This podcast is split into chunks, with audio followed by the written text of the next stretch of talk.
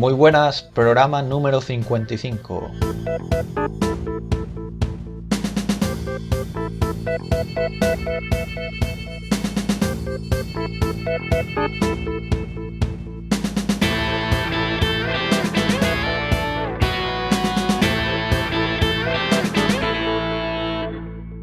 Bueno, bueno, menuda semanita llevamos. Eh, primero Daydream, ya por fin hemos visto lo que Google va a sacar en noviembre, ese primer dispositivo compatible con, este ecosistema. Eh, en este caso se trata de, bueno, llamémoslo una carcasa eh, para el Pixel, el nuevo teléfono de Google. Y luego también el Oculus Connect, que también ha tenido pues bastantes noticias, sobre todo la más destacada, el tema de que baja los requisitos mínimos y ese dispositivo autónomo, ese RIF autónomo en el que están trabajando. Y en la charla de hoy hablaremos sobre WebVR. Para ello nos acompañarán Fernando Serrano y Diego Marcos del equipo de Mozilla VR.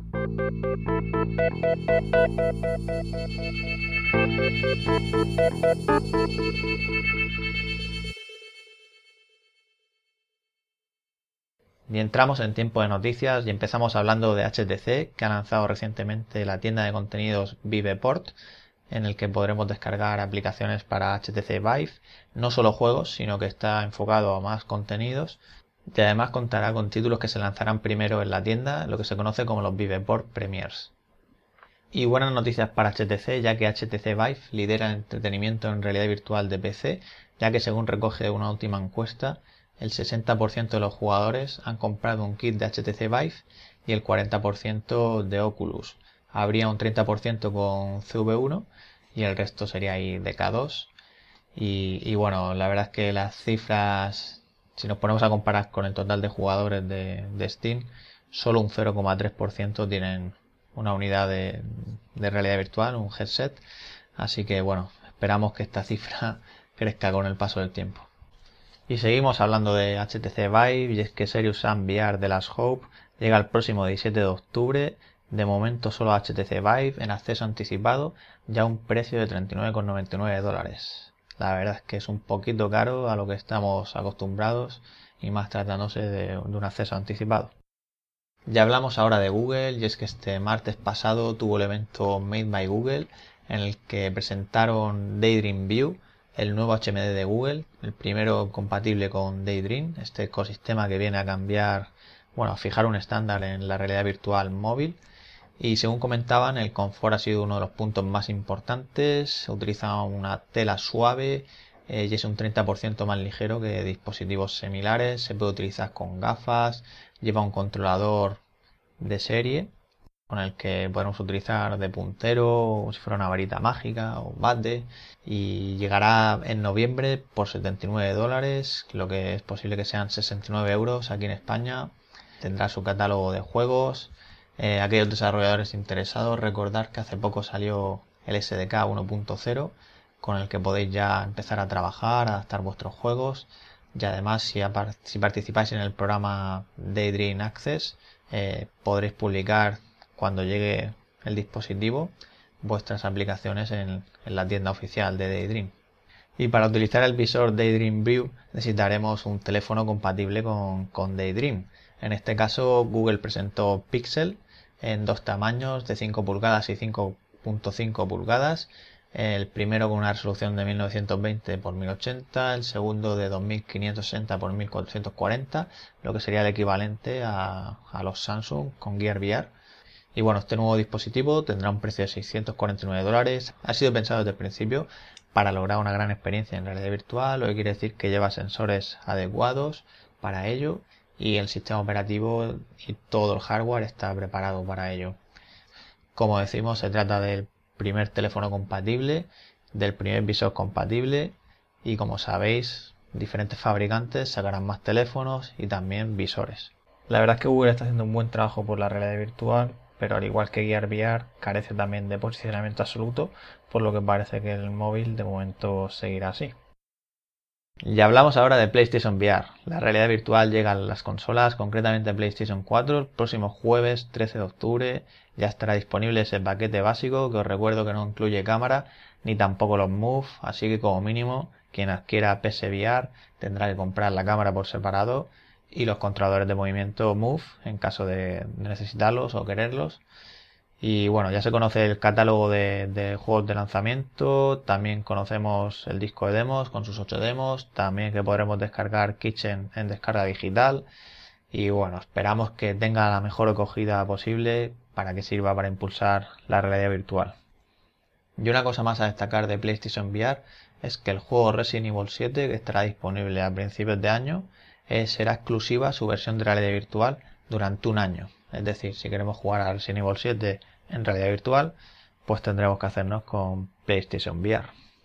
Bueno, este tema de las exclusividades, como sabéis, no es algo nuevo de la realidad virtual, ocurre en todas las plataformas y tiene sus ventajas, sus inconvenientes, pero está claro que cuando lo hacen, sus motivos tienen. Y para cerrar el bloque de noticias, hablamos ahora del Keynote del Oculus Connect, que tuvo lugar el pasado jueves y que pudimos seguir en directo, y que dejó una larga lista de novedades algunas de ellas bastante destacables, como que bajan los requisitos mínimos, eh, ya no necesitaremos una 970, sino una 960, lo cual son buenas noticias. Y bueno, hay ordenadores Oculus Ready desde 499 dólares y todo ello gracias a la Synchronous Space Warp, una técnica que parece que funciona muy bien y que se basa en renderizar a 45 frames los juegos o aplicaciones y conseguir 90 frames, lo cual son buenas noticias para la realidad virtual. Esperamos que SteamVR también logre algo similar con esa reproyección y que funcione igual de bien. Y como no, durante la charla también se habló del lanzamiento de Touch. Ya tenemos fecha, ya tenemos precio confirmado y llegará la precompra este próximo lunes 10 de octubre por 199 dólares, los envíos el 6 de diciembre y si hacemos la precompra tendremos dos juegos de regalo, VR Sports Challenge y Dan Spoken y bueno, la compra de Touch lleva un sensor Constellation extra, o sea que tendremos dos, el que traía el Rift, el que trae Touch. Y si queremos escala de habitación, que sí va a soportar escala de habitación, necesitaremos un tercer sensor. La verdad es que esto ha hecho bastante que hablar, pero bueno, parece ser que con dos no, no se consigue superar esos problemas de oclusión y bueno, serán necesarios tres y ese sensor extra costará 79 dólares y se podrá adquirir también a partir del 6 de diciembre. También más noticias, nuevos juegos anunciados para Doge, como Arctica 1 de 4A Games, los creadores de la saga Metro, un shooter futurista, luego Lone Echo de Red Down, eh, en este caso se trata de una aventura espacial, y también Robo Recal de Big Games, en este caso se trata también de un shooter con oleadas de robots, pero se trata de la evolución de aquel título que, que vimos el año pasado, Bullet Train, también se han anunciado unos auriculares similares a los que lleva HTC eh, Vive, que los metemos dentro de la oreja. Eh, tendrán un precio de 49 dólares y también se podrán precomprar el 10 de octubre y sus envíos se realizarán el 6 de diciembre. Y más noticias, Oculus introduce los avatares, eh, podremos tener nuestro avatar virtual que será el que en otros jugadores.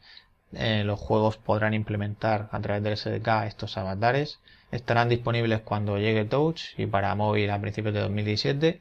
Oculus también ha introducido las parties y los runes. En este primer caso la party es para crear un chat de voz y las runes un lugar para meternos y ver películas, con incluso lanzar juegos de allí con nuestros amigos. Más noticias, habrá portátiles certificados Oculus Ready, eh, seguirán invirtiendo dinero en realidad virtual, otros 250 millones para crear contenido. Y una de las cosas que dejó clara Oculus es que la, siguiente fase es crear grandes experiencias de software. Y también más cosas a destacar. Eh, Oculus anunció una colaboración con Disney, por lo que traerán una serie de episodios de realidad virtual con personajes de, de Disney. Además, Blade Runner, que llegará a una secuela el año que viene, 2017 van a crear experiencias de realidad virtual para antes de que salga la película. Y bueno, también a finales de año podremos hacer live streaming, o sea, compartir lo que estamos viendo a través de, de Facebook y que nuestros amigos lo puedan ver. También destacar que en el final de la charla apareció Michael Abras para hacer un poco qué pasará de aquí a 5 años y nos habló de que para entonces los headsets ya serán de 4K eh, la verdad es que el FOV uno tiende a pensar que será más, ¿no? Pero nos habla de 140 grados.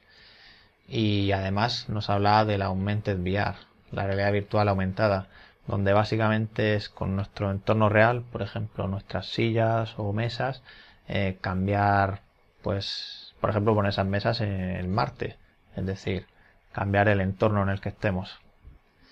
Y para destacar la parte de Mark Zuckerberg en la que intervino él, en la que nos habló de esa aplicación social que nos permitirá con otras personas compartir fotos 360, incluso realizar minijuegos, eh, un poco también podemos compararlo con el Oculus Rooms, pero dentro del mundo de Facebook, recibir llamadas de Facebook, en definitiva.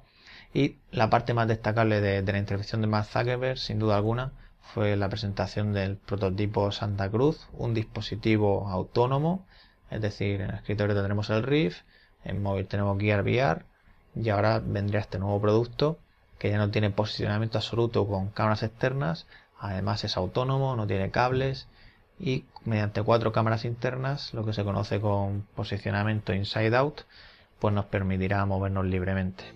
Como decimos, es un dispositivo en el que están trabajando y que tenemos ganas de ver en qué evolucionará.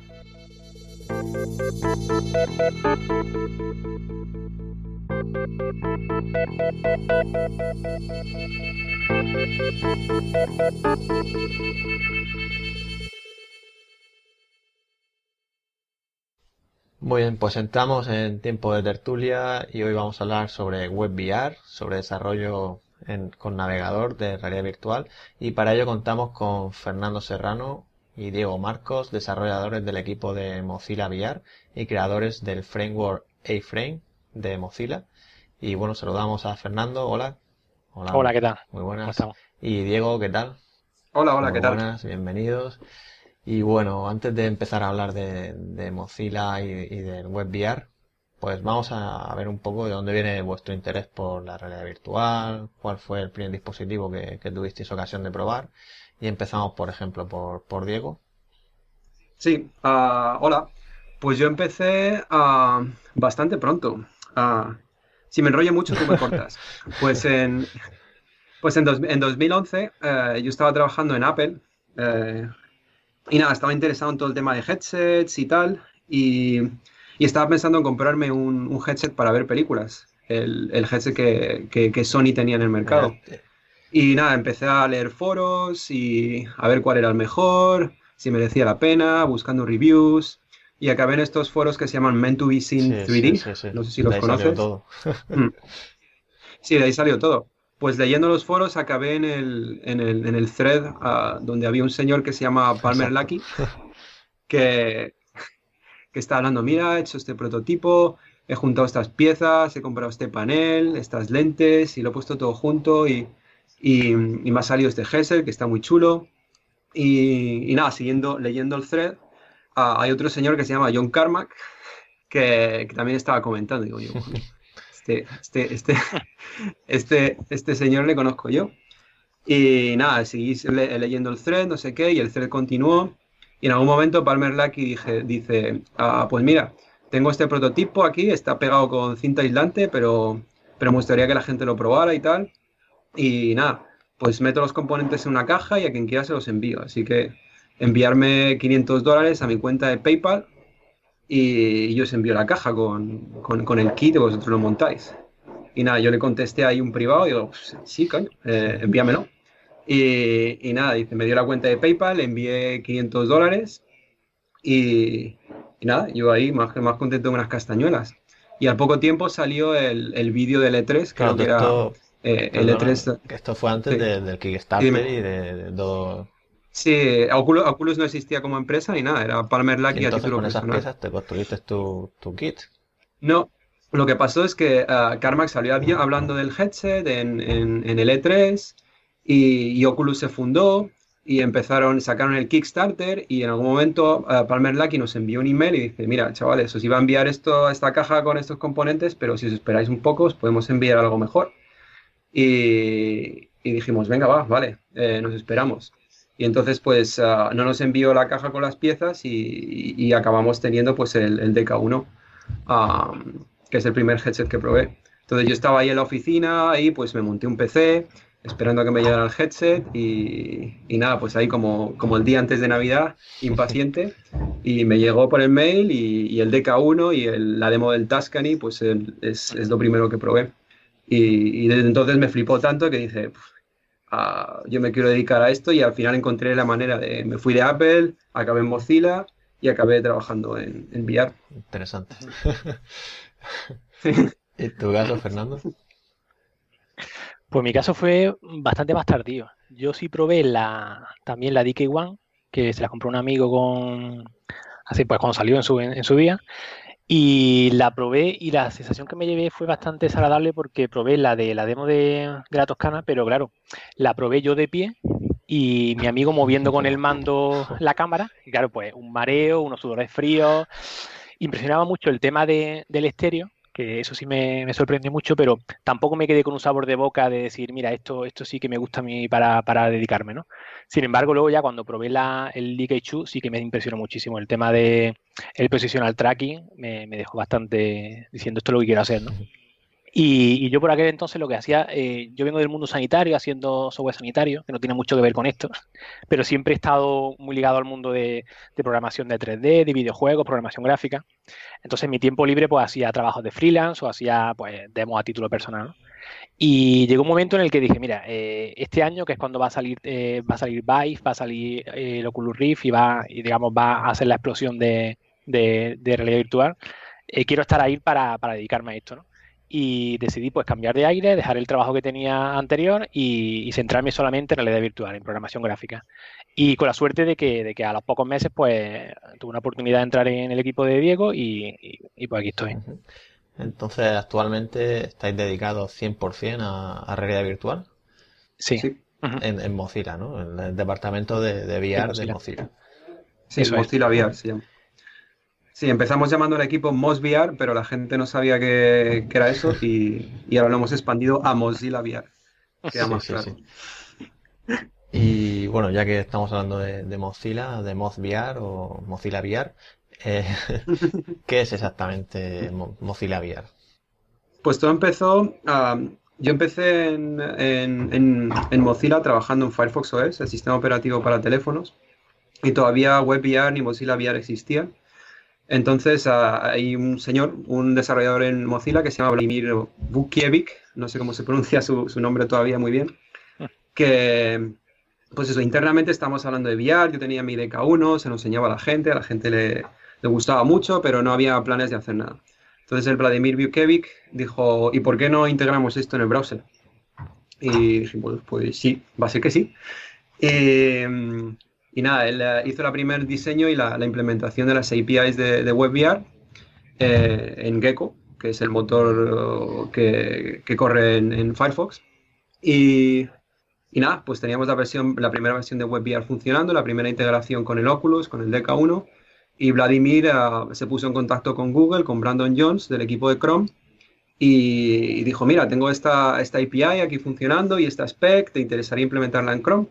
Y dijo, venga, va, Ah, y nada, pues entonces Google y, Chrome se unieron al proyecto. Entonces tomó un poco más de, seriedad y, decidieron montar un equipo de, de VR en, Mozilla. Y yo por ahí estaba flotando y dije, yo también quiero. Y, nada. y así, así, así empezó todo. Y, después pues empezamos a crecer el equipo y Fernando se, se unió un poco, un poco más tarde. ¿Cuánto estáis ahora mismo? Estamos seis. Seis, sí, mm. sí estamos diferentes. En realidad estamos cinco personas que estamos más, digamos, oficialmente dentro del equipo de, Mozilla VR. Y hay otro compañero que, lleva la, parte de plataforma, la parte de, de, Gecko, que está, digamos, en otro equipo, ¿no? Pero también colabora con nosotros, ¿no? El que implementa la, API en el. En, Todos desarrolladores, ¿no? Sí, sí. Somos eh, de frontend, digamos, desarrolladores un poco genéricos y frontend, estamos tres. Y después tenemos dos compañeros que se llevan el tema de, hacen también desarrollo, pero son más de UX, de tema de experiencia de usuario, de interfaz de usuario y, tal. Entonces, cuando más contantes de que hicisteis esa integración con Gecko, del motor de, o sea, para introducir realidad virtual en el navegador, eh, ¿de qué año estamos hablando? Pues era 2012. No, no, 2013. O sea, principio, principio. Sí, 2013. sí, sí. sí. Sí, 2013, en 2012 empecé en Mozilla lleva un año o así y en 2013 fue cuando Vladimir ah, hizo la primera integración y las fechas están ahí un poco borrosas, pero yo creo que a final de 2013 o principios de 2014 es cuando, cuando Google se involucró y realmente pues van a ser un par de años largos de, eh, dedicados al tema de WebVR, sí. Y entonces por aquel entonces no había nada previo de, de, WebVR en sí o... No, no había nada, nada, cero. Y, um, y actualmente, ¿en qué situación se encuentra? Quiero decir, eh, de cara a compatibilidad, eh, quiero decir, ¿los navegadores tienen versión estable con WebVR o cómo está el tema? pues todo, Ay, perdón. Sí, Fernando, Fernando. Que, eh, todavía no hay una versión estable en ninguno de los navegadores principales, ¿no? De, ni de Chrome ni de Firefox. Eh, hay una especificación que sí está, que sí se está trabajando en ella eh, como por parte del grupo de, de W3C, ¿no? Que, hay gente de Mozilla, que hay gente de Google, ahí también se, se ha unido ahora gente de Samsung, de Oculus, de Microsoft, para, para digamos, mm, intentar adaptar la especificación a todas las necesidades de todos los, de todos los navegadores. ¿no? Y, esa, y esa especificación saldrá seguramente para final de año en release, para tanto Firefox como en, como en Chrome. Entonces, ahora mismo, si la gente quiere trabajar con ella y probar así un poco de desarrollo o, estar preparado para cuando salga, lo único que puedes eh, hacer es usar la versión en Nightly de, Firefox o la versión de desarrollo de, de Chrome, que se llama Chromium, y se la tiene que descargar, aplicar algunos flags. Eh, es un poco, no es para todo el mundo ahora mismo, es un poco, está como en, comienzo, pero ya, te digo, para final de año seguramente estará en los dos navegadores principales. ¿También en, versión móvil? Sí. ¿O solo hablamos de, escritorio en este caso? Ah, pues en versión móvil, ah, probablemente Chrome. Eh, ellos tienen todo el tema de Daydream en Android y probablemente Chrome sí tenga, tenga una implementación en, en la parte móvil. Pero, pero Gecko, Gecko es desktop principalmente, así que Firefox no... Ah, bueno, tenemos la versión de Android también, pero va, funciona un poco separado. De momento no tenemos planes de, de tener la versión de Android. pero, pero mobile va a ser cada vez más, más importante. Entonces sí, sí, sí queremos meternos también ahí, pero para la primera versión no. Han sido dos años de, madurar la API y la verdad es que, ha cogido mucha, mucha inercia. Pues eso, tienes lo, que, lo que comentaba Fernando. Pues empezamos nosotros, después se unió Google, ahora tienes Samsung, tienes Oculus, tienes Microsoft, que también anunció que, que, están interesados y la van a implementar. No sabemos en qué producto exactamente todavía, pero, pero la van a implementar. Uh, y, nada, pues eso, uh, ya está todo a todo tren. lo que comentáis, ¿no? Que se unan todos para crear ese estándar, ¿no? Y que no cada uno haga lo que quiera, ¿no? Que es importante. Sí. Que luego ya sabemos mm. los problemas que hay, sobre todo aquellos que nos dedicamos a desarrollar, que hay navegadores más puñeteros. Sí, sí. Sí, sí, es la idea, que, haya una sola API y, que funcione en, todos los dispositivos y en todos los navegadores. Entonces, ese es el, el plan es sacarlo de aquí a final de año. Eh, por decirlo así, ¿qué características creéis que, faltan o cuál es la ruta de trabajo, digamos, de WebVR? Pues bueno, pues primero una, una, implementación ah, experimental, hackeada totalmente, para hacerlo funcionar, ¿no? Y pues la gente se le dice que es experimental, que empiecen a jugar con ello, que, nos, den, que nos den feedback y, entonces uh, la, la, API evolucionó hasta que llegamos a la versión 1.0. Ah, que ya consideramos que, que, es lo suficientemente madura como para pasar a producción y poder lanzar los navegadores. Ahora, Ah, pues ahora mismo lo único que falta es, es, más que nada tema burocrático de cómo, de cómo llevar esa API que tenía una, una, una implementación experimental a la implementarla de manera que, que funcione realmente y que sea aceptable para, ah, para los navegadores eh, a nivel de producción. Entonces es, es, más que nada navegar todo eso, implementar las cosas como toca, que pues que la gente de seguridad compruebe que la API no, no tiene, no tiene problemillas y que no um, y, que no hay pues eso um, eh, partes débiles que, que, que, la API puede introducir inseguridad en el, eh, en el navegador y, y, todas esas cosillas. Son, son detallitos que, al final llevan bastante tiempo, pero a nivel de funcionalidad digamos que la API es completa. ¿Requiere mucha potencia este tema o bueno, ya dependerá también de, de la aplicación en sí, ¿no? Me mm. imagino.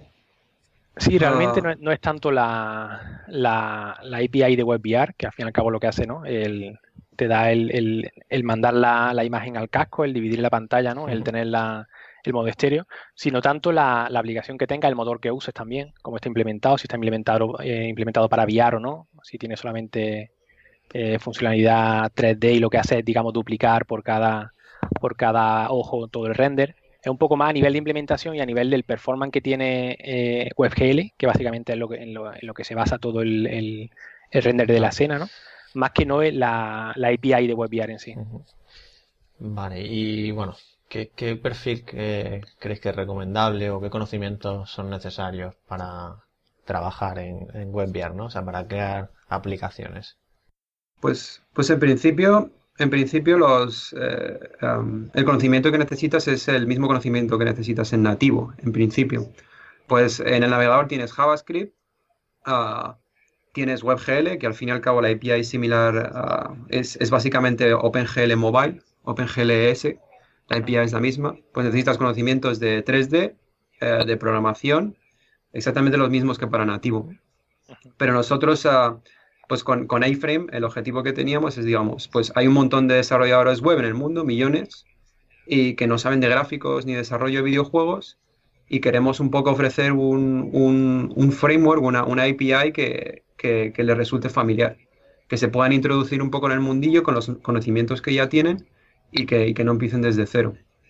Entonces, si, si tú quieres desarrollar a pelo, pues los conocimientos que necesitas es 3D y, de, y conocimiento de cómo desarrollar videojuegos, pero si utilizas iframe, pues, pues si vienes desde el mundo del desarrollo web, pues, pues tienes ahí un, un, punto de partida que, que, te resulta más familiar que, que empezar a, desde, Entonces, desde cero. Por decirlo así, con, con A-Frame, que es este framework que habéis creado vosotros, para extraerte, digamos, de, de WebGL, ¿no? Y toda, toda esa parte que, que en concreto yo en mi caso, pues, yo soy también ingeniero informático y también he trabajado en desarrollo web. Entonces, pues no, no tengo el conocimiento de WGL porque nunca he tenido que tocarlo, ¿no? Entonces, quiere decir, con vuestra, con vuestro framework, eh, podríamos crear una, una, escena fácilmente, ¿no? Con, con etiquetas, o sea, HTML mm. o en este caso JavaScript, mm. ¿no? Y así, ¿no? En, dos segundos. Sí, sí, e, esa es la idea. Es como todo, ¿no? Pues, puedes empezar, puedes hacer cosas relativamente simples, sin mucho conocimiento, pero a medida que, que, quieres hacer cosas más ambiciosas, pues te requiere que aprendas más. No hay magia en el mundo, no es, no, claro, no hay un framework que digas, quiero un, quiero el Quake 5 y, te sale ahí automáticamente. Pero sí, te, te, ayuda, te ayuda y un poco, pues, te ayuda un poco a digerir los conocimientos. Puedes empezar a hacer cosas muy rápido, que eso siempre motiva, en vez de empezar solo con, con WebGL y sin tener nada, que desde, desde, desde que empiezas hasta que tienes algo en pantalla, tienes que escribir chorrocientas líneas de código pues esto te permite pues tener un poco esa más, esa, esa satisfacción rápida de, ir viendo cosas y cómo, y cómo avanzar. Como dices, ah. supongo será útil también según lo que quieras hacer, ¿no? Si quieres algo muy complicado, quizá pues te tengas que meter ya en bajo nivel, ¿no? O sea, tendrás que ir a tocar. Sí, claro. Pero quizá para otras cosas más simples, pues seas más que suficiente, ¿no? Sí, claro. Y. Claro, si quieres. Sí, sí, no, dime. No, no, si quieres ver, si quieres hacer un, visor de, de vídeo 360 o de, o de panoramas y todo eso, es, es, muy fácil. Pues si quieres hacer un videojuego con shaders y, visualmente atractivo, pues ya, ya requiere más conocimiento y que te metas más ahí a bajo nivel.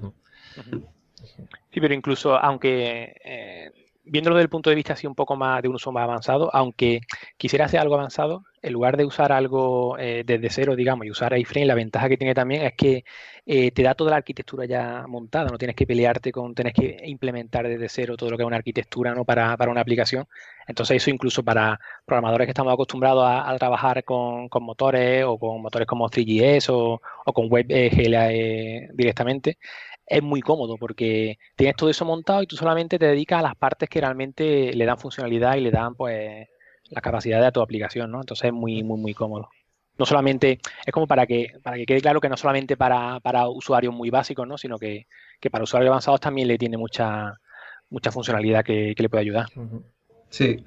Da, sí, da más estructura que si conoces un poco el mundo web y el mundo de gráficos en la web, pues digamos que la, la, librería estándar ahora mismo es 3JS em, y nosotros estamos por encima de 3JS y, y, proveemos un poco más de estructura para que no... Por eso, eh, tienes un poco más de estructura que te ayuda un poco a levantar un proyecto y hay muchas cosas que son que realmente no están relacionadas con lo que quieres hacer que, que A-Frame ya te las da ya te las da hecha. Entonces ah, es lo que permite también al tener un poco más de estructura, porque A-Frame es modular y al tener un poco más de estructura te permite hacer módulos que son intercambiables.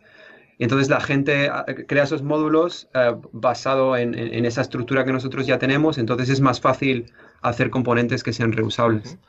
El, library que me decías es básicamente en español la de 3JS, ¿no? O sea, 3JS, ¿no?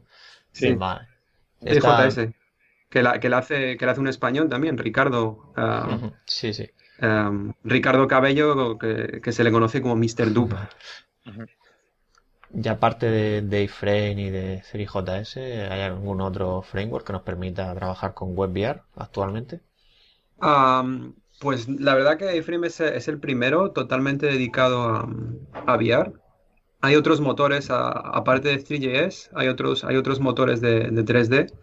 Tienes motores como Babylon, JS, tienes Stack, uh, Stack GL, uh, tienes, ¿no? tienes Play Canvas, hay, hay varios en el, en el, en el, en el mundo de, de, los gráficos, porque, porque WebVR al fin y al cabo es, es, estás haciendo programación 3D y algunas cositas más. Y, y 3D en la web, pues lleva, WebGL lleva un tiempo ya. Y hay varios motores, pero A-Frame es el primero que, que, que está dedicado um, a, a, VR desde el principio y es nuestro, es, es nuestro enfoque. No, no, nos interesa tanto la, la parte 2D.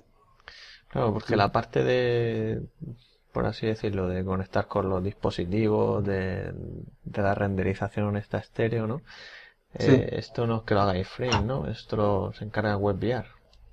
Sí, se encarga WebVR. Hay, hay, hay cositas, como todo, eh, hay de, muchos detallitos en, en, la web. Pues tú, las APIs de WebVR, uh, sí, lo, que es la distorsión y el, estéreo lo tienes que hacer tú.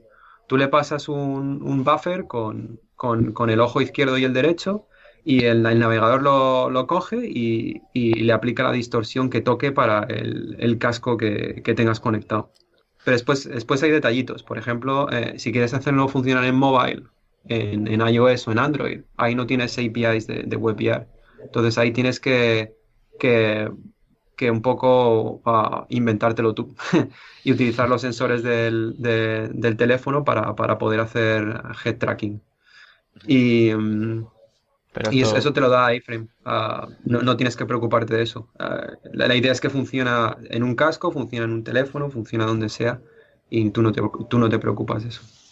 O sea, eso me refiero que con iframe sí que puedo desarrollar ahora mismo para, para todos los dispositivos sin, sin sí. preocuparme de, de, esa historia, ¿no? Sí. vale. Y, y, bueno, y seguiremos utilizando HTML, JavaScript, CSS también supongo, no sé. Bueno, CSS, um, de hecho, la, la, primera, la primera implementación de, de, las APIs de WebVR tenía una, una, una, implementación de lo que llamamos VR uh, CSS, que, que, la idea es poder utilizar, uh, pues eso, HTML normal en, el casco, en VR. Entonces, automáticamente tú puedes hacer un documento con, con HTML normal y corriente y después aplicándole un poco de magia con CSS um, se, se, vuelve 3D y se hace el, el, render en estéreo. Pero había un montón de problemas de, de rendimiento. Era muy complicado. Básicamente es, eh, implicaba rehacer todo, toda la implementación de CSS por debajo. Entonces eso se desechó. Entonces A-Frame utiliza HTML pero utiliza unos, unos tags que nosotros nos hemos inventado, unas etiquetas que nosotros nos hemos inventado que no, no tienen nada que ver con las, con las que hay en, en la web 2D.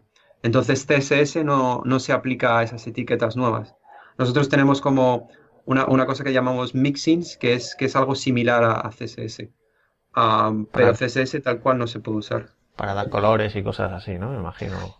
Sí, para aplicar colores y que, y que esos colores, pues tengas esos colores definidos en algún lado y se lo puedes aplicar a muchas etiquetas, que es al fin y al cabo lo que, lo que CSS hace. Mm.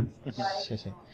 Y bueno, entiendo que cuando lo trabajamos con esto, ¿se requiere algún tipo de compilación o ocurre igual que ahora mismo cuando trabajas con HTML? Tú simplemente refrescas y, y los cambios, ¿no? Se... Sí, efectivamente. Es como usar un framework más eh, es JavaScript al fin y al cabo y se ejecuta en la, en la máquina de, del navegador y, ya está, no tiene más, no tiene ningún paso. Sí. Bueno, bueno eh, hablando de compilación, hay otra parte de, de WebVR que, que, ha crecido un poco en paralelo, es el, es el tema, para los que sepan un poco de, desarrollo web, eh, está el tema de MScripten y ASMJS, no sé si, si os resulta familiar, pero bueno, eh, así rápidamente, es básicamente un subconjunto de JavaScript que, que, funciona, que sabemos que funciona muy rápido. Y entonces lo que hace la gente, eh, pues lo integra con compiladores de manera que tú desde C, C++ o cualquier otro lenguaje puedes compilar a JavaScript. Entonces la idea es que tú, tú puedas desarrollar en el lenguaje nativo que uses y, con este compilador mágico lo compilas a JavaScript y lo puedes correr en un navegador. Entonces hay integración con Unity y, Unreal Engine. Ah, entonces tú puedes hacer tu aplicación ah, ahí y, compilar la JavaScript y, correrla en el navegador. A mí personalmente no me gusta mucho porque, porque lo, que, lo, que, lo, que, lo que saca Ah, lo que sacas de ahí es como es una caja negra que viene con todo el runtime compilado de Unity y, o, Unreal, es, muy muy grande y no se puede modificar y, pues no, no, tienes, no puedes utilizar las herramientas de desarrollo que vienen en navegador, el debugger, porque todo está, es, una caja negra, es, el, código es ilegible, no se entiende y, un poco cambia, está muy bien que puedas tener esa opción de compilar a la web, pero, pero cambia un poco, digamos, la filosofía y la cultura alrededor del desarrollo web. Mm. No, claro, y aparte también imagino que en rendimiento se tiene que notar, ¿no? Que, quiero decir... En, rendimiento se supone que, puedes ganar, porque, porque cuando compilas, compilas a un, a un, subconjunto de JavaScript que tiene un montón de optimizaciones que, que tú a mano no, nunca escribirías, porque hace el código muy feo, pues para, para evitar que el, que el garbage collector te, te, te pille, y, hay, muchas optimizaciones a nivel de, la máquina virtual de JavaScript que, escribirlas a mano pues, pues, pues hacen el código muy, muy, muy feo para seres humanos. Y em, entonces, ah, en principio ganas performance, eso, eso es en papel. Ah, en teoría pierdes otras cosas, pierdes pues, facilidad de desarrollo y también tú estás compilando la, la runtime entera. Lo, que pierdes, ganas en, puedes ganar en performance en tiempo real, pero en tiempo de carga tienes que cargar todo el runtime. Tienes un montón de megas que, realmente no vas a usar, que, tienes que cargar para, poder correr la aplicación. Pero, pero, esto podría suponer que alguien que, ya haya creado algo en Unity, poder llevarlo mm. de manera fácil al navegador, ¿no? Sí. Sí, lo, que pasa es que también hay que tener en cuenta que no todo lo que tenga en Unity lo puede exportar a, a WebGL y WebVR. Tiene limitaciones, es decir, hay, por ejemplo, tipo de shader que no se pueden exportar, ¿no? El motor de física que no está implementado en, el exportador. Entonces, no todo lo que lo que tenga lo puede hacer directamente. Es como un subconjunto de lo que de lo que te eh, permite hacer Unity en, un escritorio. Bueno, pero te abre esa, esa posibilidad, ¿no? De poder reutilizar a lo mejor cierta parte, ¿no? Y no tener sí, sí, sí, sí. Sí, sí. No, no, sí, es, es, es fantástico que eso exista. Pero desde, si vienes desde el ángulo de, de, un desarrollador de videojuegos, pues está, está muy bien, porque dices, hala, tengo esto y, ahora pues a lo mejor lo puedo exportar a la web, lo, modifico aquí un poquito y, y ale, para la web. Pero desde el punto de vista de desarrollador web es como, uy, esto me viene aquí una, un monstruo que no, ¿qué, ¿qué hago con esto? Claro, eh, porque luego está también el tema de, la, de, lo que decía Diego, se comporta como una caja negra que ocupa muchos megas, tiene la máquina virtual dentro y tal. Y claro, eh, eso no tiene ninguna, ningún tipo de comunicación con lo que tú tengas alrededor en tu página. No es tan fácil como si tú cargas una, página hecha en, cualquier librería, en 3GS o en, o en A-Frame, y tú puedes hacer desde de JavaScript eh, o, con el DOM de, tu página, tú puedes interactuar con tu, con tu aplicación. Sin embargo, si lo haces desde Unity no es tan directo y tan, y tan, y tan cómodo eso. Es como una caja negra, te ponen un plugin ahí, digamos, y, ahí se carga todo, y ya está. Y, esa es la interacción que tiene.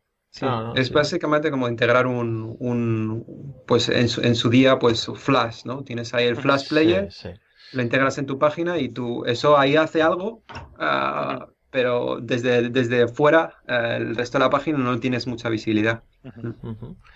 No, tiene sentido, pero claro, como estamos hablando de realidad virtual, que es algo que hmm. te, que te vas a meter dentro, ¿vale? Por así decirlo. pues no, o sea, quizá como todo lo que hagas lo hagas en esa aplicación, ¿no? Pues quizá da un poco igual que no te puedas comunicar. Bueno, depende ya de lo que Sí, bueno, eso hay muchas, hay muchos ángulos donde lo, puedes mirar, porque. No, sí, creo que te entiendo porque quizás si quieres hacer que eso llame a algo que ya tengas hecho de fuera o, cosas, bueno, sí. que sigue. O, sí. O si quieres integrar, si quieres integrar eh, una, eh, una experiencia de realidad virtual en una página que ya existe, y a lo mejor quieres que, esa, que, esa, aplicación se comunique con la página existente de alguna manera, ¿sabes? que llame a ciertas APIs o que, o que muestre ciertos datos que vienen desde fuera en, el casco, pues ah, hay, mucha flexibilidad que se pierde. Que, todo eso se puede, se puede construir también de alguna manera, en, se puede integrar en, Unity, en Unreal, pero de momento no, nadie está mirando eso. Es, más, más que nada es una caja negra. Tú tienes un solo botón que dice compilar a la web, ahí te echa algo y tú lo puedes... poner donde sea. Sí, y poner donde sea. Muy bien. Y bueno, de cara a, dar a conocer A-Frame, habéis creado hace poco A-Painter, ¿no? O sea, que es una aplicación de Mozilla VR eh, que, para resumirlo así, es el Tilbras de los navegadores, ¿no? sí, ah. sí, sí, contarnos en qué consiste y, bueno, y cómo surge la idea de, hacer esto. Te toca, Fernando. pues, no sé, básicamente consistió porque eh, Tilbras es una aplicación que yo creo que todo el mundo que ha probado la, la Vive, eh, ya sea una persona que sea un gamer o, mi padre, por ejemplo, ¿no? Eh, lo prueba y le gusta. Es una cosa que es una sensación muy, muy agradable, ¿no? Estás pintando, estar en el entorno, moverte alrededor del dibujo. Entonces a nosotros nos gustaba mucho dentro del equipo y, hicimos una prueba, como una prueba de concepto, a ver qué, qué tal iba, hacer algo parecido. Y cuando vimos que parecía que funcionaba y que la cosa iba bien, dijimos, ¿por qué no intentamos recrear lo que es la aplicación Tilbrush o, básicamente lo que parecido, ¿no? lo que es la sensación básica de, de, Tilbrush, implementarlo en la web, a ver si podemos conseguir el nivel de rendimiento, el nivel de usabilidad, de, de interacción ¿no? que, que tiene Tilbrush, ¿no? Que si se lo pone, la idea final, digamos, era si le pone el casco ese a, una persona que no tiene ni idea de lo que está viendo, eh, que no diga esto es web o no web, sino que me gusta y ya está, ¿no? no Que no, que no miren como, ah, bueno, si es que es web, entonces la experiencia eh, espero que sea más limitada, no, no, que sea la misma experiencia que, que nativo.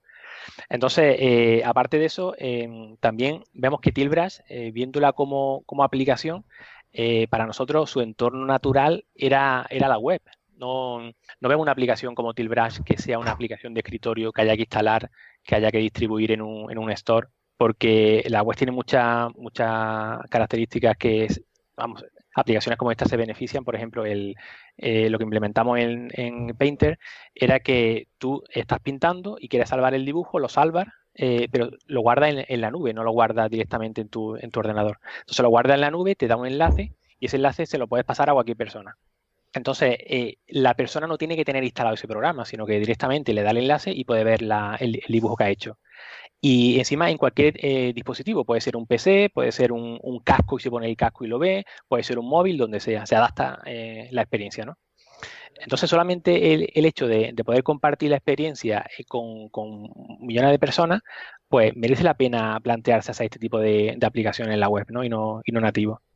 Y luego, eh, otra de las cosas que también nos quisimos enfocar mucho fue el tema de, eh, por supuesto, la, hicimos open source, cualquiera lo puede modificar, pero no bastaba con decir, eh, la hago open source, ahí tenéis el código fuente y apañárosla un poco, ¿no? Porque eh, muchas veces te dan el código fuente, lo miras y no sabes lo que, por dónde empezar a modificar. Entonces nos, enfocamos mucho en hacer una, una API para, para crear brushes, para crear lo que son la brocha, ¿no? Eh, y que sea muy sencillo de implementar. Entonces, tú sin saber cómo está funcionando A-Painter, eh, miras cómo se hace un brush, que pueden ser 10 líneas de código, y tú puedes implementar brochas diferentes. Entonces, eh, para que la comunidad se lo modifique, cree brochas nuevas, las suba, la, suba al, a, internet, las comparta, ¿no? Entonces hacer un poco de comunidad en torno al, al painter que, creemos que es lo que le falta mucho también a, aplicaciones como Tilbrush, ¿no? Que son más, más cerradas, más, más para, para, menos gente, ¿no? Porque al fin y al cabo Tilbras, por ejemplo, eh, solamente eh, puedes ver los dibujos que hace la gente si los comparte, ¿no? La, el vídeo, si comparte una foto, pero si tú quieres ver el dibujo como tal, tienes que tener una gafa, tienes que tener la, la, aplicación instalada y tienes que tener el fichero de ese dibujo. Entonces es una limitación muy grande, ¿no? Para, para compartir. Hmm. Sí, sí. Y se puede, o sea, quiero decir, esto que grabas en la nube, se, puede abrir con, con otros programas, por ejemplo, para utilizarlo para como modelo de algo, como algo 3D ¿no? que has hecho para un juego o algo. Eh, ahora mismo no lo tenemos implementado. Bueno, tenemos en desarrollo una, una funcionalidad y no está todavía en, en producción que, que, lo que hace es exportar a formato OBJ. ¿no? Entonces ese formato lo, lo, abre en cualquier programa de modelado, 3Studio, Maya o, o, lo que sea, y lo puede usar para, para, continuar el trabajo ahí o para usarlo como asset para tu juego, para lo que sea. Pero todavía no está, eso es una de, la, de las funcionalidades que tenemos ahí Futuro. pendiente. sí, sí. Muy bien. ¿Y cuánto tiempo os ha llevado crear E20 y cuánta gente habéis estado involucrada? Imagino que habéis pues, utilizado E-Frame. Sí, efectivamente, sí fue eh, nació inicialmente como una, como una demo. Queríamos hacerla mucho más pequeña de lo que al final eh, acabó siendo, pero que como nos gustaba tanto pues, trabajar con ella, pues al final le, le, fuimos dando más y más cariño y al final salió lo que salió. Y tardamos, pues creo que fue como algo menos de un mes, eh, tardaríamos. Y estamos trabajando principalmente, pues Diego y yo, estuvimos trabajando en, en ella con, un, con ayuda de un technical artist, que también es español, eh, que se llama también Diego, y estuvimos los tres pues trabajando ahí mano a mano, pues eso, tres semanas o algo así más o menos. Diego, sí. ¿El otro Diego también forma parte de Mozilla VR o no? No, sí, es un contractor que está, que está ahora mismo, está colaborando con nosotros, no es, no es parte de plantilla, digamos, pero sí estamos en un contrato de... Uh -huh. Sí, no digamos su nombre completo para que no nos lo quiten. ¿Sois más españoles? Sí. ¿Sois más españoles en el equipo o qué? eh, no, ahora mismo estamos solamente Diego y yo. Pero... Sí. Somos seis. Uh, tenemos uh, dos en Canadá, canadienses, sí. y, y, dos chicos, um, Kip y, y, Casey en Canadá, y Kevin y ¿de quién me estoy olvidando? Uh, ah, y Chris en, en, en San Francisco. Sí. Uh -huh. Y Fernando y yo. Y Fernando, que ahora mismo estás en Málaga. Yo estoy en Málaga, sí, efectivamente. Correcto. Muy bien. ¿Y cuánto tiempo creéis que, que, os habría llevado más si hubierais, o sea, si no hubierais utilizado E-Frame para hacer la aplicación? O sea, pues, uh, pues uh, yo creo que al menos el doble de tiempo es lo que estimo yo. Uh, porque hay muchos, hay muchos componentes que, que ya habíamos desarrollado para, para otras demos que hemos podido reutilizar fácilmente. Y también al, a A-Frame, al darte más estructura, hay muchas decisiones que, que, que, realmente no son propias de la aplicación que quieres hacer, que tienes que discutirlas. Oye, ¿cómo nos hacemos el render loop? ¿Y cómo nos estructuramos los módulos? Y todo eso, pues A-Frame ya te lo da hecho y ya te concentras más en la funcionalidad de la aplicación en vez de perder el, el tiempo con, con, con, esas discusiones que realmente no, um, que, que, no importan tanto. Hmm. Claro, claro. Sí, facilitó, yo creo que lo principal, lo que dice Diego, que, que todo el tiempo que estuvimos haciendo el, el, desarrollo era tiempo productivo real de la aplicación. No era tiempo de hacer un motor, hacer la, la arquitectura, ¿no? Sino que todo lo que hacíamos era, pues, funcionar desde el primer momento, ¿no? Y eso eh, facilitó un montón. Y luego otra parte también que, que era vital, creo yo, de, de usar A-Frame es el soporte de, de, multidispositivo, ¿no? Es decir, es como si ahora mismo usa, no usa un framework de CSS, por ejemplo, y quieres tener soporte de alguna funcionalidad en mobile, en iOS, en Internet Explorer 8, en Firefox, te vuelves loco, ¿no? Intentando hacerlo tú a mano. Pues esto es lo mismo, es decir, el, el que el, la experiencia que tenemos sin hacer nada funcione en una Vive, en un Oculus, en un eh, iOS, en un Android, eso es, no está pagado, digamos. Sí, sí, sí. Y imagino que, que sea solo compatible E20 ahora mismo con HTC Vive es por el tema de los controladores de movimiento, ¿no? Claro. Sí. Eh, claro, Oculus Touch. Uh, hay gente que tiene equipos de desarrollo que tienen acceso a los Oculus Touch, pero nosotros no. Entonces no, todavía no los podemos, no hemos podido, no los hemos podido integrar. Pero en cuanto salgan y, y estén disponibles, eh, trabajaremos para, para integrarlos en, en Gecko y en Firefox también. Entonces cómo... la idea es eso. Sí.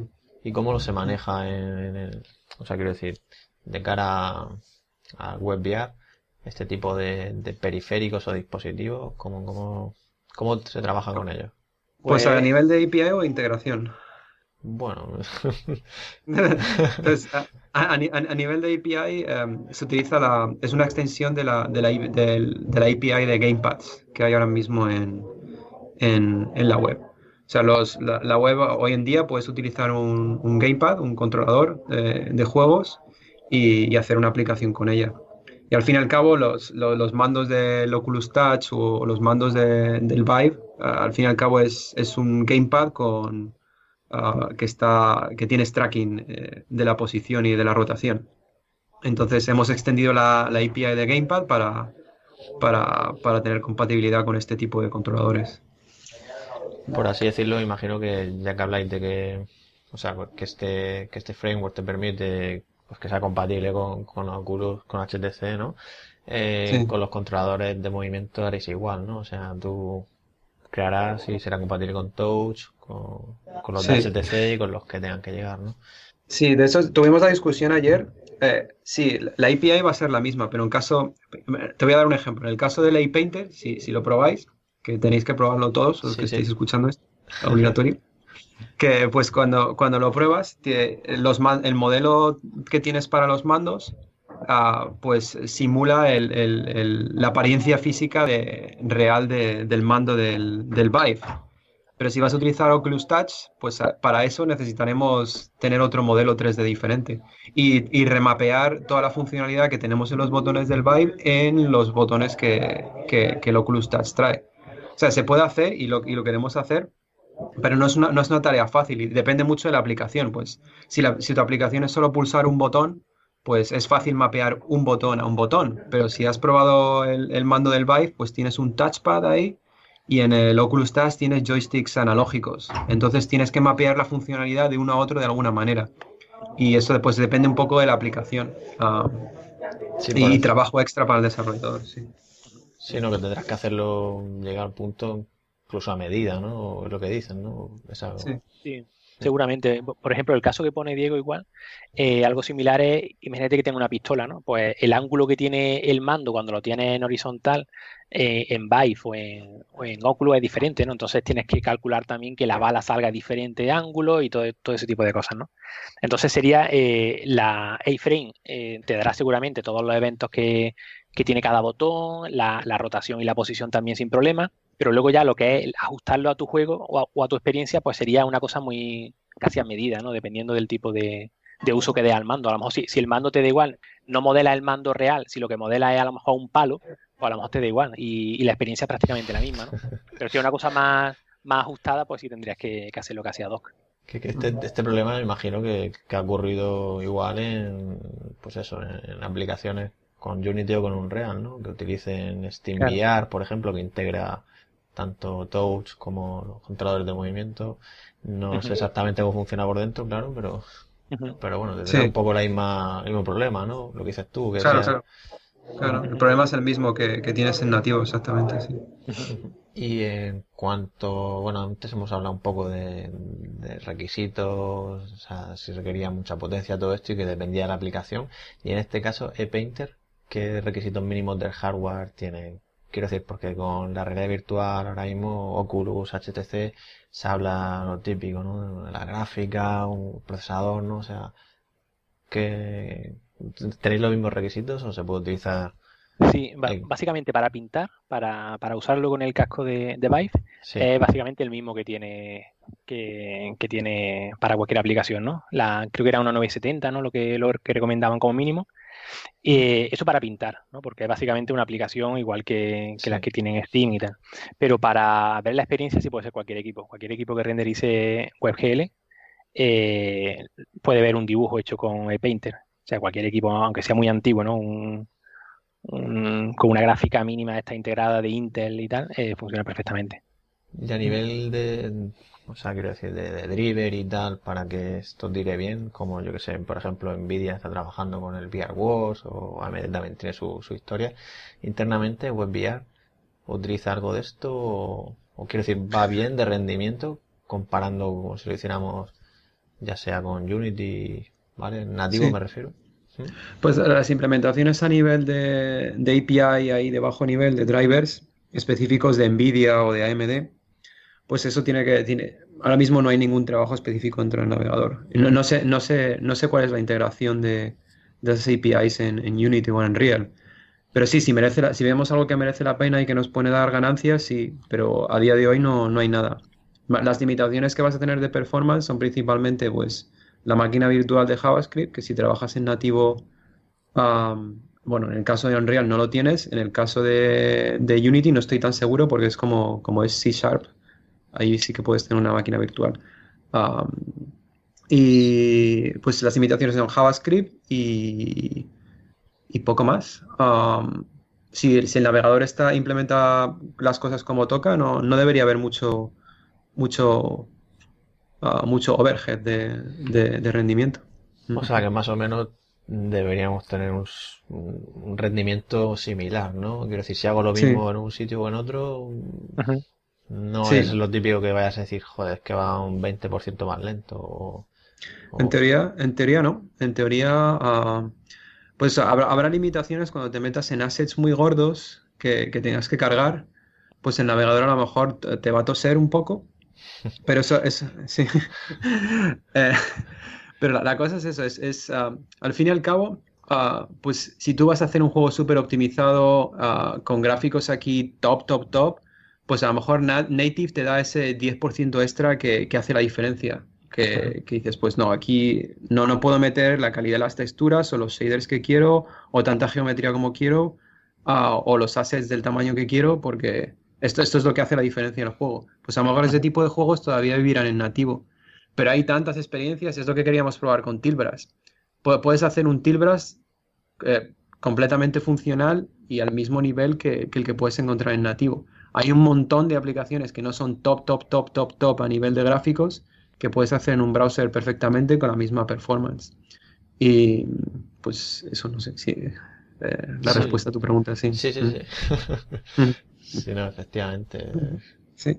Mm. Sí, bueno, eh, una de las cosas que sí que hay que ver es que a nivel de rendimiento, por ejemplo, eh, cuando he dicho que para juegos, obviamente nunca te va a poder poner al nivel de, que digo yo, un Doom ahora mismo, ¿no? Porque no ya por el, el navegador, pero, pero, más que nada, no ya porque no se pueda, porque la máquina virtual de JavaScript no pudiera y algo, sino porque la principal eh, limitación es que WebGL ahora mismo está eh, basado en OpenGL, el ES, ¿no? El, el, que tiene los mobile, ¿no? Entonces, a nivel de, rendimiento, a nivel de funcionalidad que te da, eh, tiene muchas cosas que no puede implementar, aunque quisiera. Entonces, esa mm. limitación, claro, pues para, para hacer una eh, experiencia es muy importante. Por ejemplo, para, para cosas que necesiten una simulación de física muy importante, ¿no? que se suelen usar geometry shaders, eso no lo tenemos en, en WebGL y sin embargo en Unity lo tiene de, gratis. Entonces, para ese tipo de experiencias, pues tendrá que usar nativo seguramente. Bueno, mm. nativo hasta que llegue WebGL a lo mejor 3.0 que, que se lo implemente, ¿no? Perdona Pero... si, digo una burrada o algo, ¿vale? Pero como no controlo tanto de ese tema, eh, cuando dices OpenGL, eh, me estabas hablando de eso, me venía a la cabeza DirectX, que puede tener también otras ciertas de cosas que haga que quizá no hace OpenGL o no sé, van por los tiros o básicamente es que las librerías que tiene en el en, escritorio, sea OpenGL o sea, o sea DirectX, eh, están siempre, digamos, a la última. Todas las cosas que sacan la tarjeta gráfica nueva, eh, puedes acceder directamente a ellos. Eh, tiene la última, no sé, mm, digamos, la, máxima potencia que puedes sacar una tarjeta gráfica la puedes, la puedes tener en, un, en un nativo, ¿no? Y en web por el tema de seguridad, por tema de rendimiento también, por compatibilidad con dispositivos como, son los móviles, pues se optó por, por, limitar mucho esa especificación. Entonces no tiene lo último de lo último. Entonces eh, hay cosas como, eh, quiero usar una textura que sea de, de 8000 por 8000, ¿no? Por decir.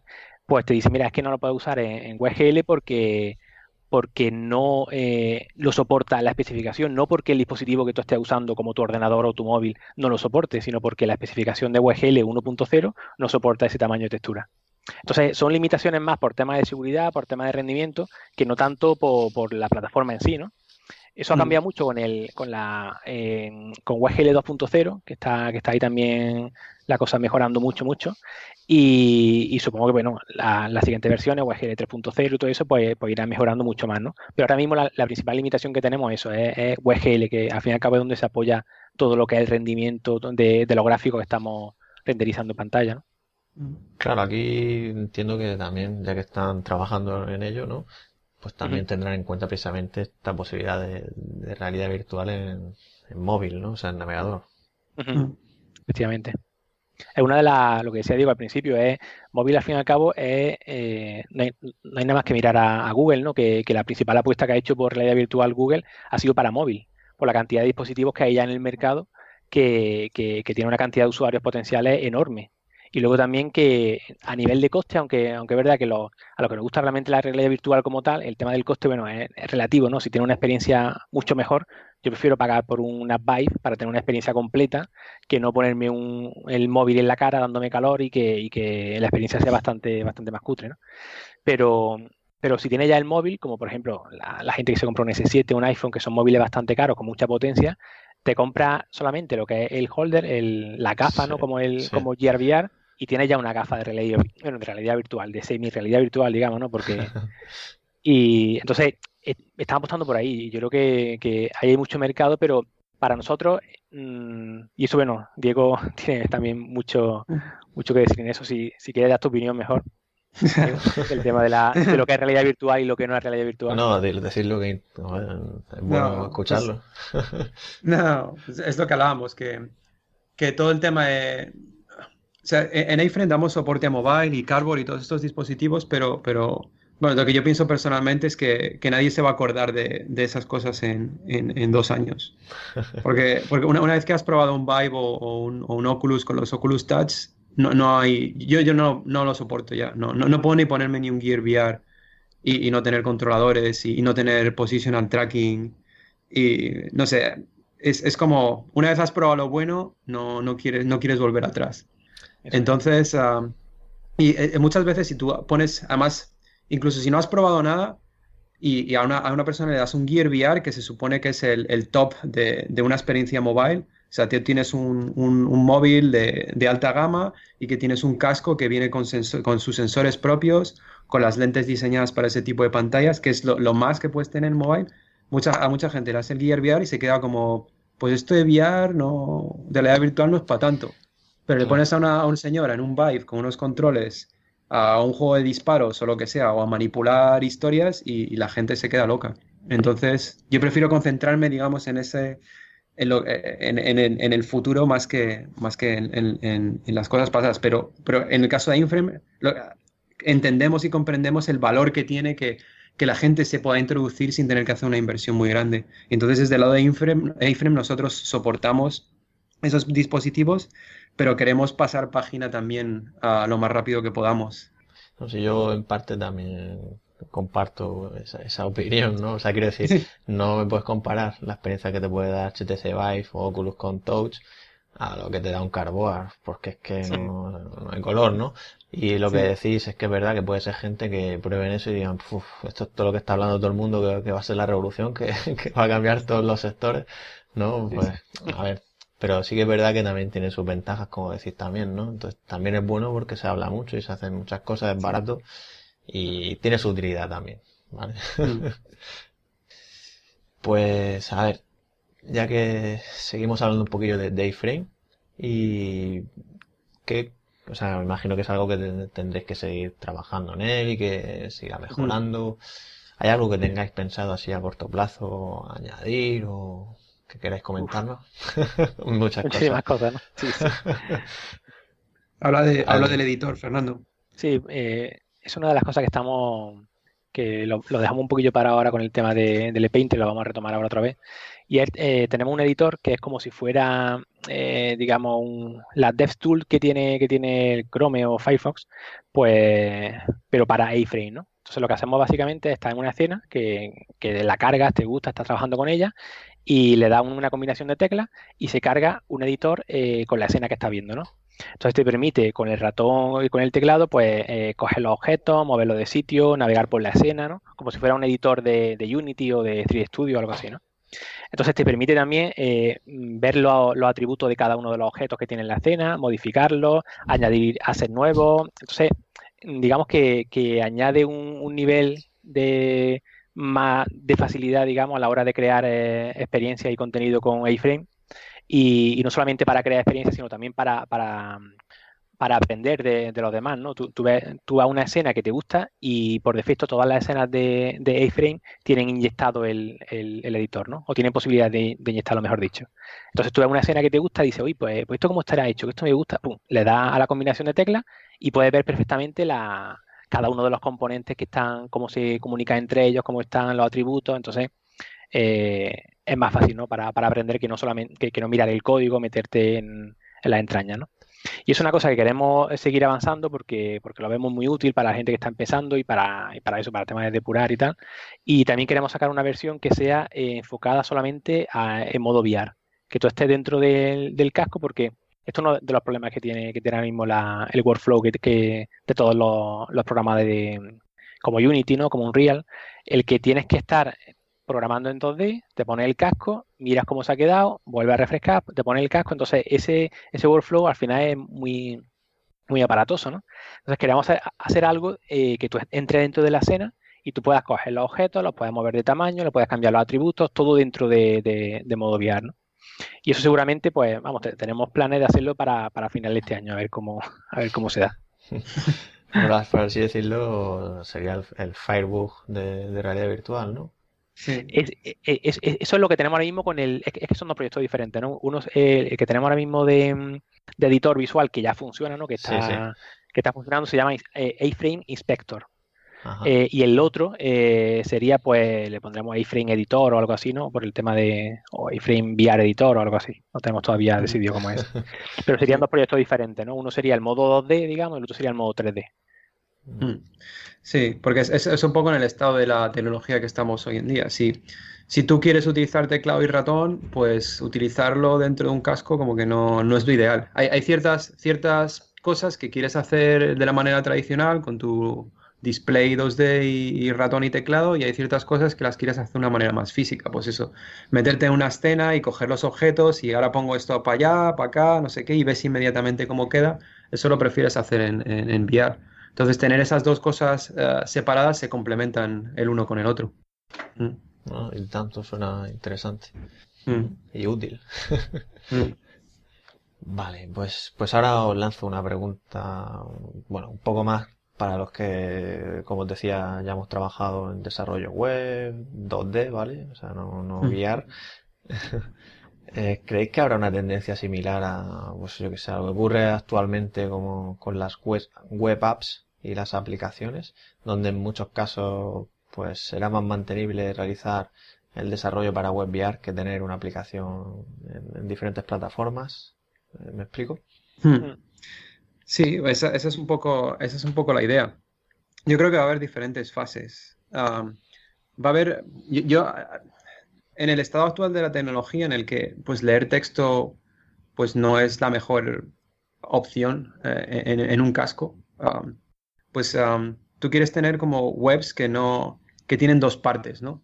Tienes, porque en, el mundo mobile y, de web apps, pues tú normalmente tienes, tú vas a, visitas una página y tienes dos versiones, una, una versión entera para mobile y una versión entera para desktop, que presentan el mismo contenido de maneras diferentes. Con el estado actual de la tecnología yo lo veo más como, como un complemento. Tú puedes ir al país, leerte un artículo, lo lees normal, como lo has leído toda la vida, y, y, a lo mejor el artículo ese tiene una experiencia realidad virtual integrada, ¿no? Pues el no sé quién ha escalado el, el monte Everest. Pues lees el texto ahí cómodamente en tu sofá, bebiendo tu café, y, y dice, pues, eh, y ves que tiene una experiencia de realidad virtual asociada. Entonces, pues te pones el casco, le das al botón, pum, y, estás ahí en la cima del Everest. Entonces, digamos que, que, WebVR, eh, como WebVR crece de, Sí, dime, dime. Solo una cosa. sí. que como comenta, esto, esto ya es posible, ¿no? O sea, con YouTube tienes el vídeo ahí, el vídeo 360, ¿no? Le das y, y, lo ves con, en tu móvil, ¿no? Te coges el carboar o lo que sea. Sí, sí, sí, exactamente. Pues esa, esa es la idea, que tú tú puedes consumir parte del contenido en, el display tradicional y eh, está diseñado para el display tradicional y parte del contenido está diseñado para el casco. en el futuro ah, veremos más, más partes de la, web tradicional venir a, a, VR. Pues cuando la resolución de los displays eh, sea más alta, eh, los, cascos sean más cómodos para, para ponérselos durante periodos largos, pues verás más gente leyendo texto en, los cascos. Y entonces empezarás a ver que muchas páginas están ya diseñadas para enteramente con todo el contenido para ser mostrado dentro de un casco. Entonces empezarás a ver más como, es hoy la situación en, mobile eh, eh, versus desktop. Entonces empezarás a ver, la, gente desarrollará una versión de la página para desktop y una versión de la página para VR. Um, Eso es. Luego también un punto importante que nos ha dicho Diego, el tema de la que mejore la interacción, ¿no? Porque ahora mismo, eh, si quieres entrar en una página y tienes que estar con el cursor, por ejemplo, que tiene este VR, ¿no? Para, mm. para introducir texto, si quieres ir a una página en concreto, pues eso tiene que mejorar mucho, ¿no?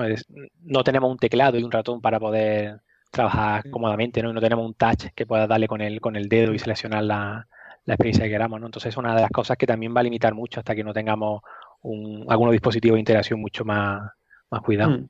Sí, la ergonomía es súper, súper importante, porque imagínate, imagínate que yo estoy sentado, estamos sentados en la misma habitación y me quiero, quiero leer el país pues no, no me quiero poner un casco para leer el país y desaparecer, ¿no? Que no, que no te veo, no, no, para hablar contigo, pues es que es como, es como raro, pero, pero el día de mañana que tengamos algo como Google Glass, así que es que simplemente como el del tamaño de unas gafas normales, pues a lo mejor sí que quiero ver la página ahí flotando enfrente de mí. Y si quiero interactuar contigo en la misma habitación, pues, pues eh, es, es fácil, no, no me tengo que quitar todo el, el, el, el, aparataje de, de la cabeza para poder hablar contigo. Claro, pero ahí ya nos metemos en realidad aumentada más que en realidad virtual. Sí, claro, claro. Sí, sí, sabemos dónde, dónde van a ir las cosas, pero, pero también hay que ser realista. Muchas veces si intentas vender mucho la moto, la gente se decepciona. Hay que, hay que, hay que adaptar un poco el contenido y las experiencias al estado de la tecnología y no intentar correr eh, demasiado, porque, porque si no, eso, acabas con soluciones que no, realmente no, no funcionan y la experiencia es peor que lo que ofrecía la tecnología anterior. Entonces hay que ser, hay que ser realistas de dónde están las cosas, pero todos sabemos dónde queremos llegar en unos años. Claro, yo en ese sentido, eh, o sea, coincido, o sea, ponerte a leer quizá no sea lo, más adecuado ahora mismo cuando todavía en las pantallas como habláis no pues, necesitan más resolución para verlo más, más, o sea, más claro, ¿no? Eh, entonces, claro, yo os iba a preguntar que para qué tipo de web o para qué tipo de uso lo veréis más indicado. Y a mí de entrada pues se me ocurre que podría tener utilidad en una tienda, ¿no? En la que puedes ver, de hecho sé que ya... El producto. Exactamente. Que puedes ver el producto y, tal, ¿no? Incluso con los controles de movimiento, pues cogerlo, tocarlo, girarlo. Sí. Sí, el, el, tema de la, de la realidad virtual, una de las cosas que tiene, que es importantísimo para, para ese tipo de cosas, eh, el, el, el del es ver la escala real, ¿no? Es decir, tú, por ejemplo, quieres vender una, experiencia o quieres vender una, no sé, un piso, por ejemplo, ¿no? Para una, un despacho de arquitectura o algo. Eh, y tú ver realmente la escala que tiene, eh, la sensación de estar dentro de la habitación, eso no lo puedes conseguir en un, en un ordenador con una pantalla 2D normal y corriente. Entonces, con la gafa sí puedes saber perfectamente, ay, pues mira, pues parece que, es pequeña la habitación, es grande, me parecen los techos altos. Entonces, para todo lo que sea vender producto, que, que, que tienes que, que el tamaño importa, o que la inversión para, para importa, pues, pues sí es, una buena, una buena solución. Para vender coche, digo yo, coche de lujo, que quiere ver cómo es por dentro, que... ¿Qué, ¿Qué, tipo de experiencia es la, el, tamaño importa, Fernando? ¿Qué, ¿A qué te refieres? Eso vamos a hacer otro, otro programa otro día hablando de... Bueno, pues, no, ahora que me has dicho eso, es verdad que, a ver, una de las ventajas que puede tener precisamente el hacer que sea una web es, por ejemplo de una inmobiliaria o algo así eh, al ser web y no tener que instalar nada como comentáis pues en ese momento si tiene una aplicación en que yo me meto dentro de la casa y me muevo y tal mm. no lo que decís o sea tiene la ventaja esa de que no tienes que tener el usuario no tiene que tener instalado eso ni, ni tal no o sea me refiero a la ventaja de usar el web VR no respecto a tener que bajarte la aplicación ahora mismo, yo que sé, de Steam, instalártela, fue un nuevo rollo, ¿no? O sea, me he metido en la web y veo eso y en dos segundos ya estoy ahí. Claro. Sí, justifica mucho más esas experiencias que son, que son así pequeñas, digamos. Ah, pues eso, el, caso, el caso de un ejemplo, el, el, el, ejemplo que hablamos todo el rato aquí es el ejemplo de Wikipedia, ¿no? Tú lees un artículo de lo que sea, del, del Imperio Romano, ¿no? Entonces, Ah, pues a lo mejor hay, hay una pequeña experiencia que, VR que te deja, pues eso, te, pone ahí en, mitad de Roma, en, todo el esplendor del Imperio Romano y puedes mirar alrededor y, te flipa. Pues eso, a lo mejor es una experiencia que vas a consumir dos o tres minutos y no la vas a poder volver a ver en tu vida, ¿no? Entonces, ¿cómo convences a alguien que vaya a un store, que instale, sabes? Es, mucho más... claro. sí. Sí, no, al final somos, somos, vagos. O para cosas como, como, aunque no sea realmente VR como tal, ¿no? Pero para, para vídeos 360, para imágenes 360, ¿no? eh, eso su, su, hábitat natural va a ser en la web. No tiene sentido ¿no? que tú te instales un programa para ver una foto que te ha mandado un amigo tuyo. Lo normal es que tú le des a un enlace, mira, he estado de vacaciones en Tenerife, le doy al enlace y veo perfectamente la, la foto, es mucho más, mucho más cómodo. Y luego también, al hilo de lo que ha dicho Diego, que no tiene, eh, que ya no es broma, el, el, tema del sexo, por ejemplo, ahora mismo en, la, en, la, en todos los stores, por ejemplo en el App Store, ¿no? en, en, Android, en Oculus, en Steam, en todos los stores que tienen mm, aplicaciones de realidad virtual, el sexo está censurado y el sexo es una industria que mueve mucho, mucho, mucho, eh, mucho dinero. Entonces, en la web, eh, ahí sí hay cabida para eso también. Es decir, tú puedes entrar a una página web que tenga una experiencia eh, un y cualquier cosa, le das y directamente lo ves, lo ves con la gafa, ¿no? Eh, ahí también va a haber mucho movimiento de dinero y, seguramente mucho interés. Ya está, ya, o sea, que ya, ya hay páginas dedicadas a eso, ¿no? Y ah, efectivamente, bueno, utilizas una aplicación para ver el vídeo preparado, pues eso, este, el vídeo estéreo, ya sea 180 grados, lo que sea, ¿no? Eh, pero claro, te tienes que bajar la aplicación, el Oculus 360 Video, mm. en este caso hablando de Gear VR. Eh, claro, eh, no es lo mismo que llegar y darle y ya está, ¿no?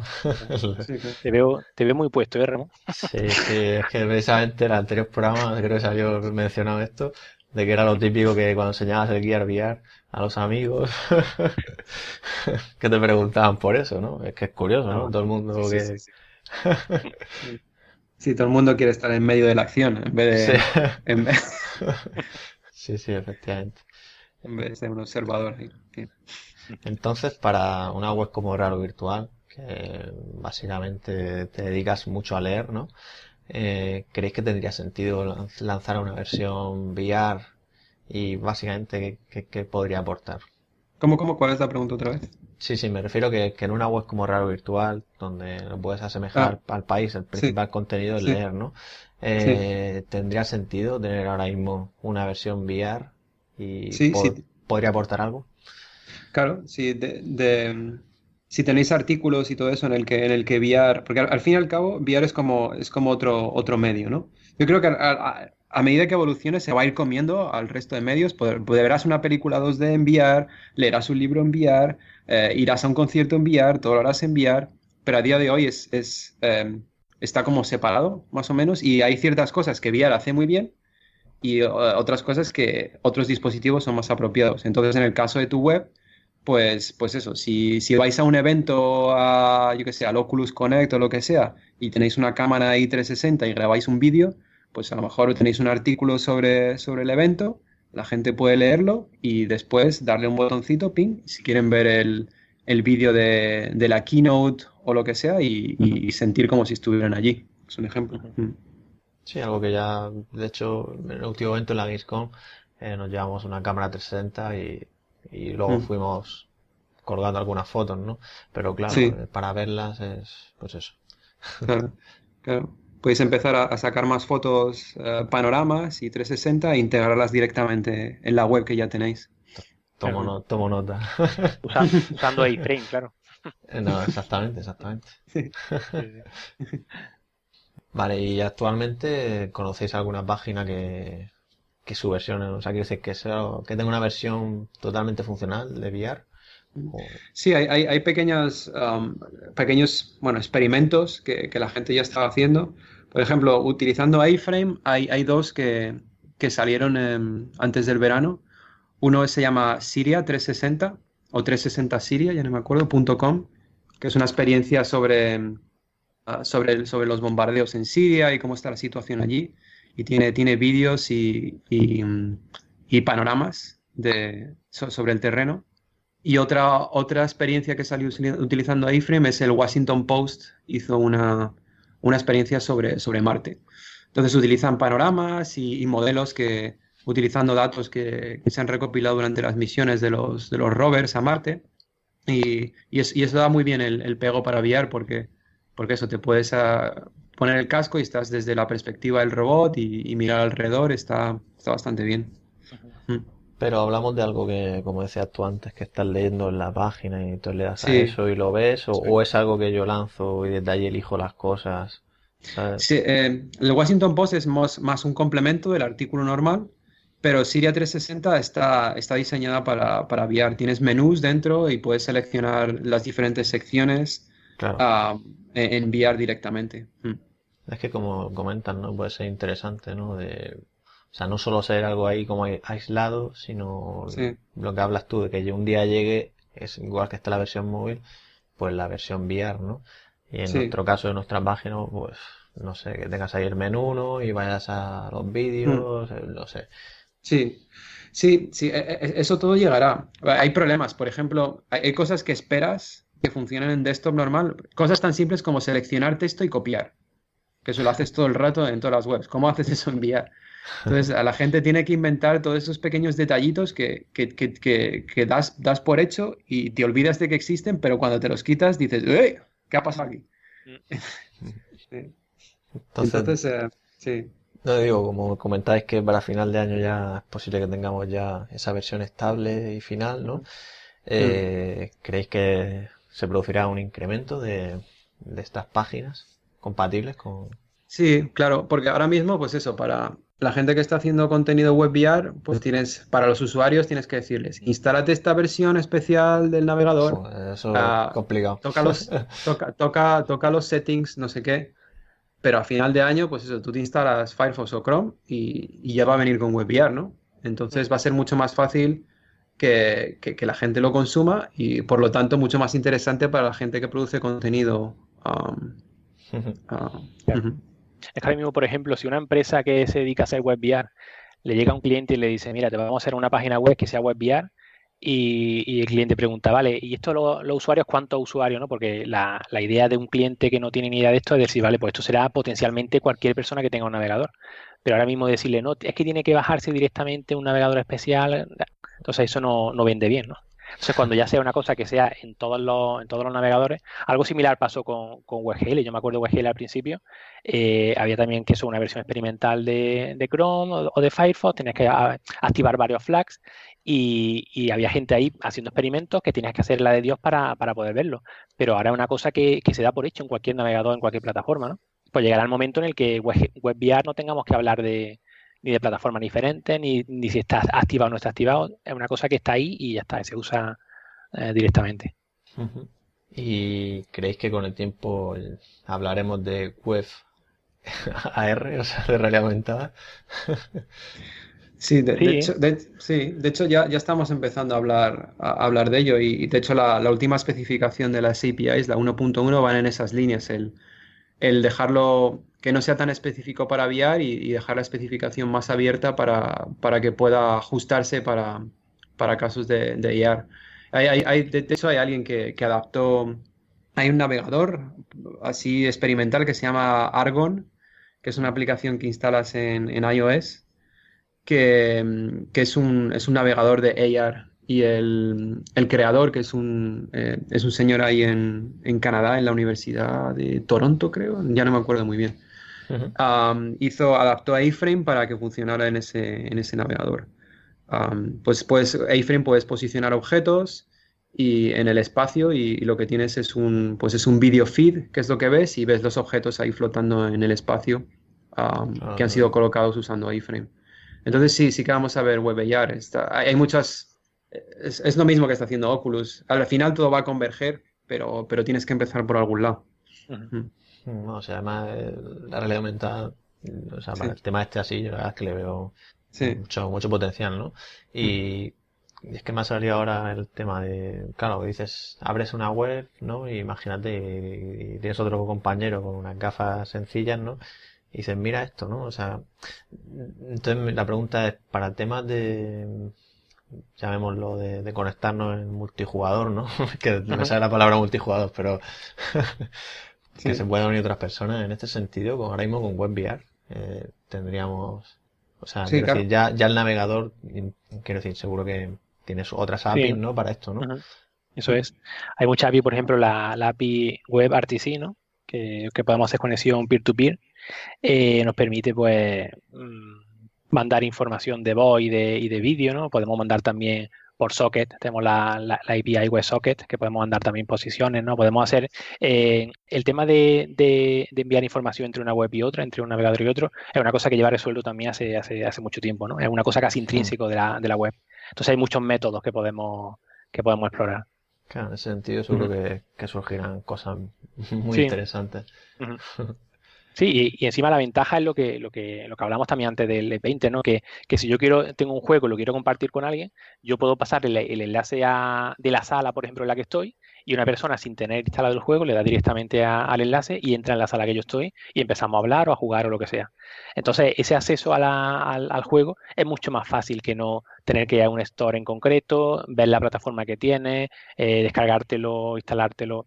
Entonces, em, yo creo que, que, se potenciará mucho más incluso de lo que se potencia ya en, nativo. Y ya hablando así a futuro, ¿creéis que, que, el HTML que tenemos hoy en día, HTML5, desaparecerá, nacerá HTML6 con todo esto o simplemente HTML será algo histórico y será otra cosa? ¿Cómo, cómo lo veis? ah, pues HTML como, cual, como tal cual, yo creo que, que eso, como VR se va a tragar todo lo que hay, ahora mismo.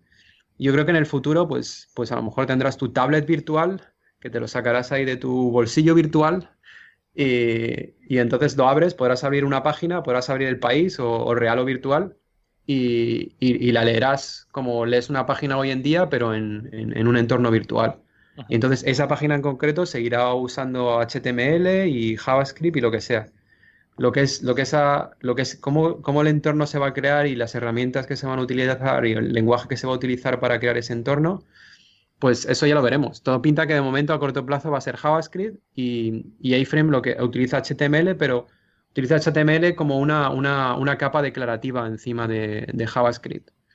Y sí, eso, ya veremos. Según, según si encontramos limitaciones o una, una manera mejor de hacer las cosas, pues nos moveremos a otra cosa. Si, si esto sigue funcionando, pues nos quedaremos ahí un poco, un poco ya iremos viendo.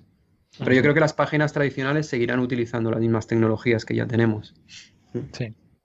Sí, aparte, aunque sea solamente por compatibilidad hacia atrás, ¿no? Con la cantidad de, contenido que hay ya, eh, yo creo que sí, que seguirá todavía muchos años con nosotros. Mm. Sí, no, lo veis. Al final, en vez de verla en el mundo real, la veremos en el virtual. Sí.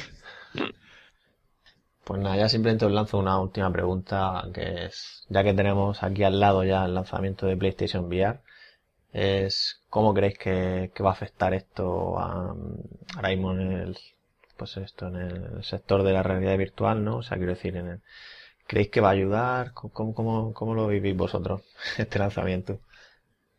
Yo creo que, que sí que va, a empujar bastante lo que es la, visión de la realidad virtual a nivel de, ¿no? de, todo el mundo. ¿no? Es, un, es una cantidad de usuarios que tiene ahora mismo PlayStation que son pues, usuarios potenciales de realidad virtual. ¿no? no hay ahora mismo nada en el mercado que tenga algo similar. Bueno, está el caso de los móviles, ¿no? Como está Google ahí con Daydream, pero no ofrece la experiencia que ofrece PlayStation VR, ¿no? Que tiene eh, positional tracking, que tiene también controles. Entonces yo sí que creo que va a ser mucho más la explosión de realidad virtual con, PlayStation que no lo que ha habido con, con Oculus o con Vive, que ha sido una cosa mucho más, más retenida, ¿no? El tema de, del acceso a, los dispositivos o, la compatibilidad con el equipo, que ha habido siempre muchos problemas, ¿no?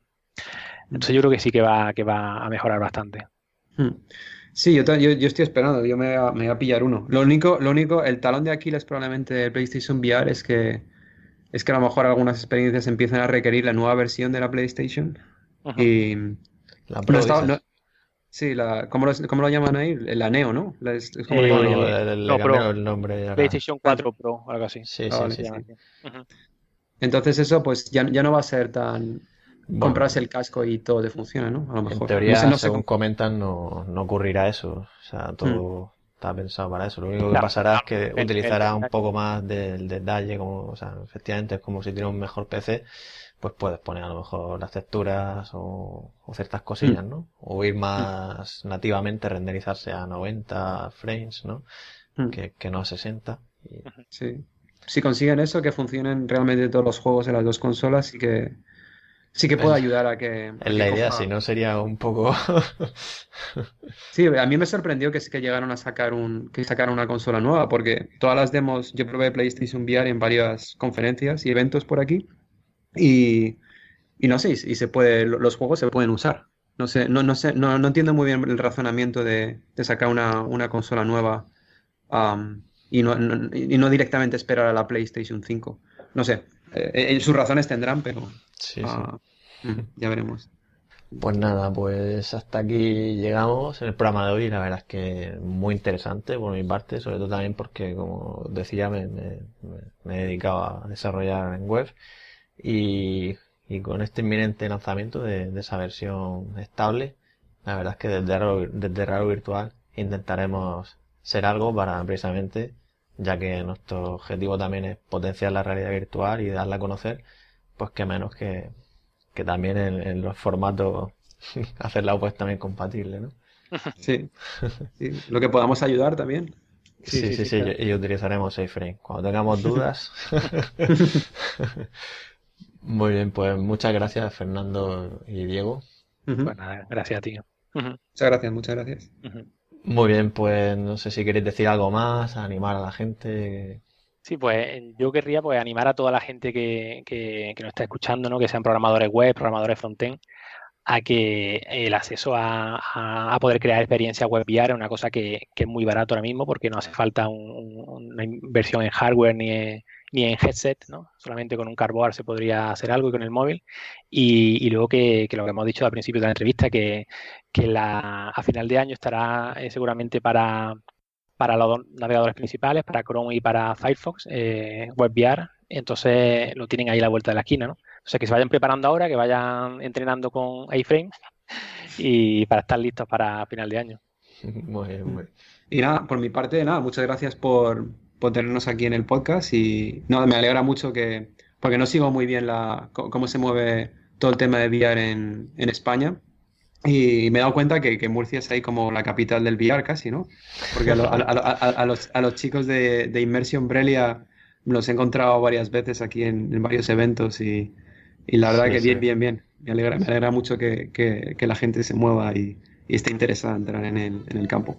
Sí, bueno, más que la capital, lo que le decían era la cuna, ¿no? Porque, claro, lo que dices también, Inmersión Brelia, que, que también yo, bueno, ha, dado mucho que hablar y sigue dando. Y, y, bueno, la gente al final oía Murcia por todos lados. Sí. Pero sí, no, bueno, desde Radio Virtual, pues eso, en, en, en, español, ¿no? En castellano, pues tratamos de, de informar todos los días sobre ello. Así que, pues nada, ya sabes, en tu idioma aquí puedes encontrarlo todo. Perfecto, perfecto, perfecto. Muy bien. Muy bien, pues muchas gracias y, nada, nos despedimos aquí y hasta la próxima. Hasta, luego. Gracias. Hasta luego. Adiós.